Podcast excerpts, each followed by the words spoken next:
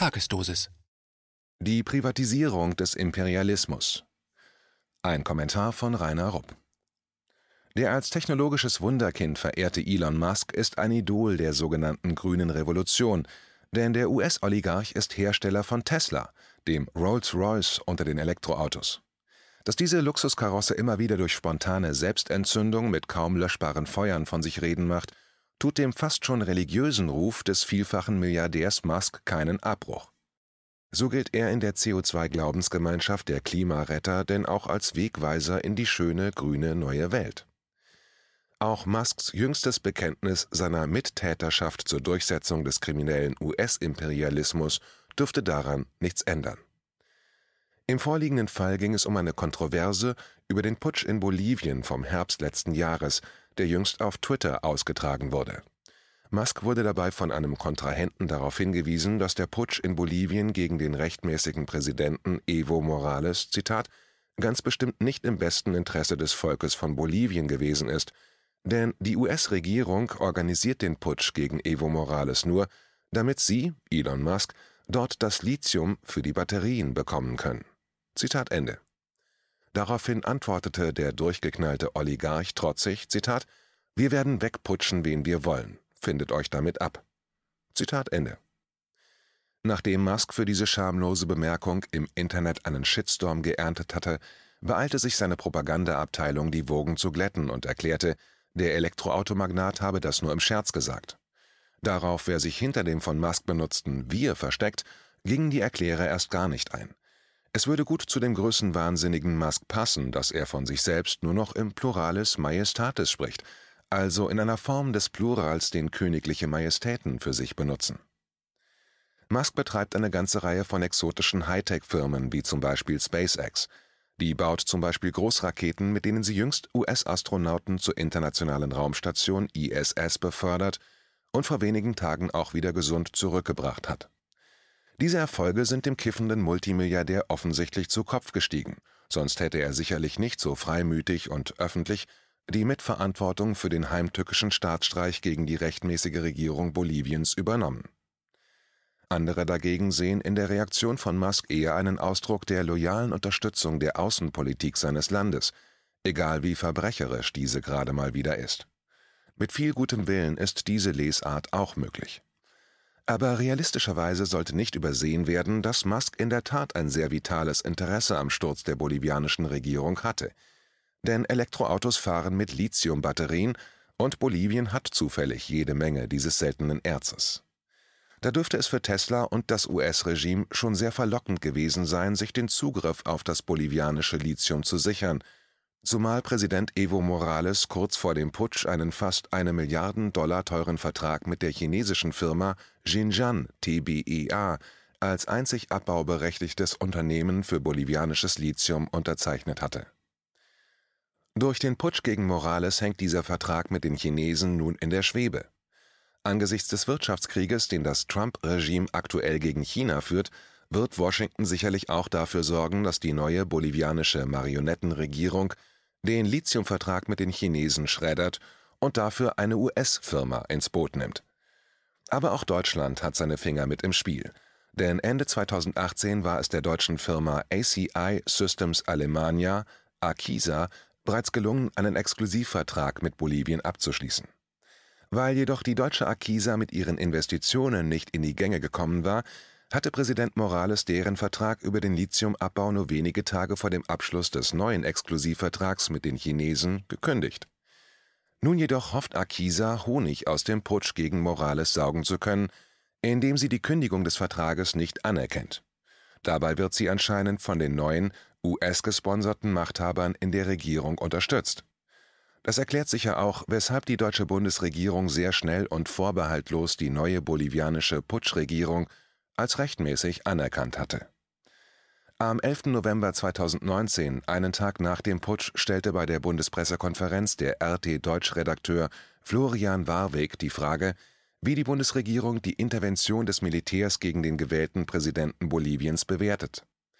Daraufhin erklärte Regierungssprecher Steffen Seibert, dass er den, wohlgemerkt vom Militär erzwungenen, Rücktritt des bolivianischen Präsidenten, Zitat, als wichtigen Schritt, Zitat Ende, begrüße.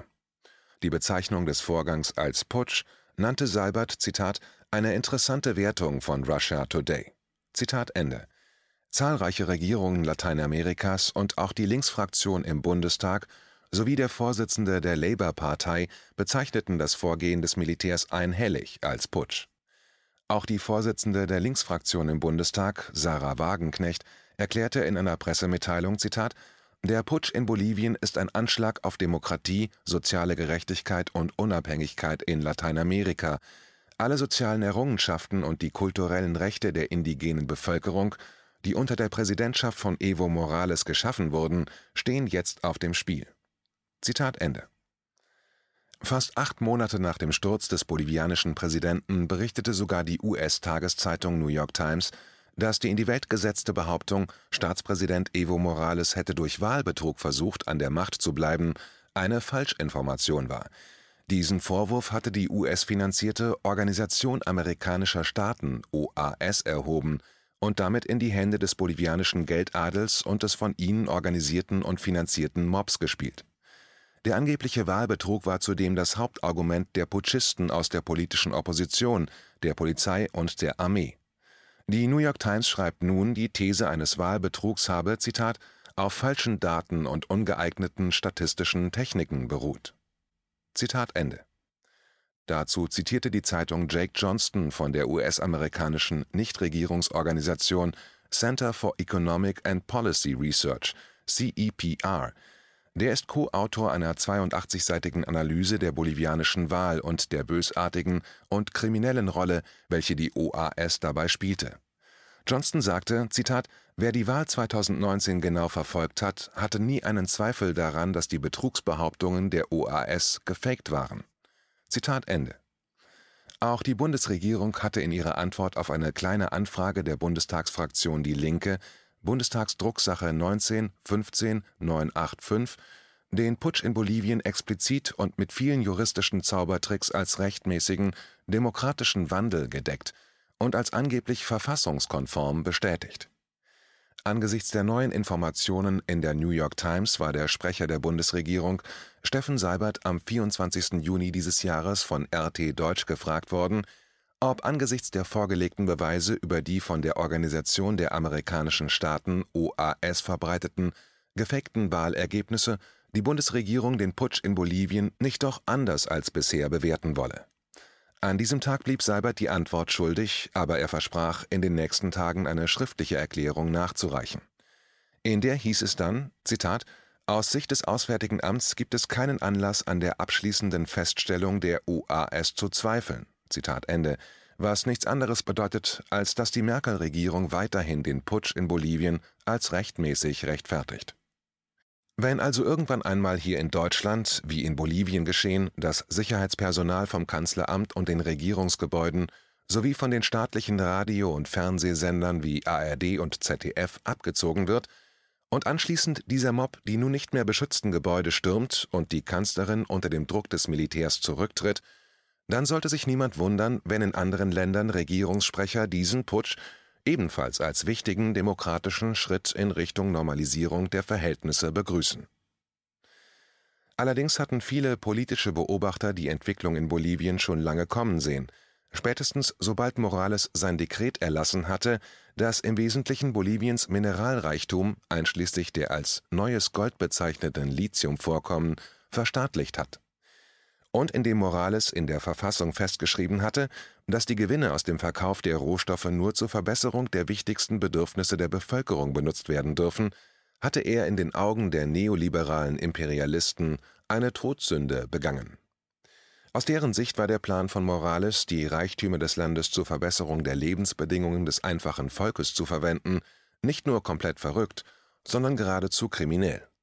Denn den westlichen Eliten und Wall-Street-Banken inklusive denen in Frankfurt, entgingen dadurch zig Milliarden an Gewinn.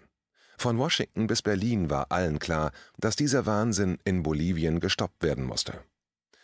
Und in dieser Situation hat auch Morales selbst große Fehler gemacht, vor allem als er seine Pläne über die Verstaatlichung der Lithiumreserven auch der internationalen Presse verkündete, wie zum Beispiel gegenüber der deutschen dpa, deren Bericht am 17.07.2019 auch auf der Deutschen Welle internationale Verbreitung fand. Damit hatten die neoliberalen Hyänen zwei Jahre Zeit, den Putsch vorzubereiten. Die Sünden von Morales waren aus Sicht der Eliten des Wertewestens zahlreich und schlimm genug, so dass klar war, dass er früher oder später entsorgt werden müsste. Aber als Morales dann auch noch seinen ehrgeizigen Plan präsentierte, um einen fairen Preis für das Lithium zu erzielen, hatte er damit das mächtige Lithiumkartell auf Gedeih oder Verderben herausgefordert. Damit waren die Tage des Präsidenten Morales gezählt. Und dabei hat der Oligarch Elon Musk aufgrund jüngster Erkenntnisse eine bedeutende Rolle gespielt. In der Tat gab es in dem Kampf zwischen dem US-Oligarchen Elon Musk und dem Land Bolivien von Anfang an keine Chancengleichheit. Musks persönliches Eigentum beläuft sich auf 68 Milliarden Dollar und ist damit fast 70 Prozent größer als das Bruttoinlandsprodukt von Bolivien von 40,58 Milliarden Dollar im Jahr 2019. Der amerikanische Oligarch hätte alle 2019 in Bolivien hergestellten Güter und Dienstleistungen kaufen können und hätte noch 27,5 Milliarden Dollar übrig. Aber warum kaufen, wenn man das mit einem Putsch viel billiger kriegt? Man braucht nur ein paar Leute in Schlüsselpositionen anständig zu kaufen und dann besitzt man am Ende das ganze Lithium. Das ist das Geschäftsmodell, aus dem die Erfolgsgeschichten der neoliberalen Globalisierung sind. Stephen Kaganovich von The Strategic Culture Foundation schreibt dazu, Zitat, die real existierende Möglichkeit, dass ein sehr reicher Mann mit enormen finanziellen Interessen seine Ressourcen konzentriert, um die legitime Regierung eines Mitgliedsstaates der Vereinten Nationen zu stürzen und damit davonzukommen und später sogar damit prahlt, sollte uns alle schockieren. Die Leichtigkeit, mit der die Öffentlichkeit mit der enthüllenden Bemerkung von Musk umgeht, spiegelt voll und ganz den Verfall des internationalen Rechtssystems wider. Oder genauer gesagt, es zeigt die scheinbar vollständige Verflüchtigung dessen, was einst die grundlegenden Rechtsnormen vor soziopathischem und räuberischem Verhalten auf allen Ebenen, zwischen Staaten und zwischen Individuen sowie zwischen enorm mächtigen Individuen und vergleichsweise schwachen Staaten geschützt hat. Zitat Ende. Dazu fällt ein jüngeres Beispiel ein, wobei dasselbe Prinzip am Werk ist. Es war das von privater Seite finanzierte und an einen Subunternehmer vergebene Projekt der militärischen Invasion von Venezuela vom Mai 2020.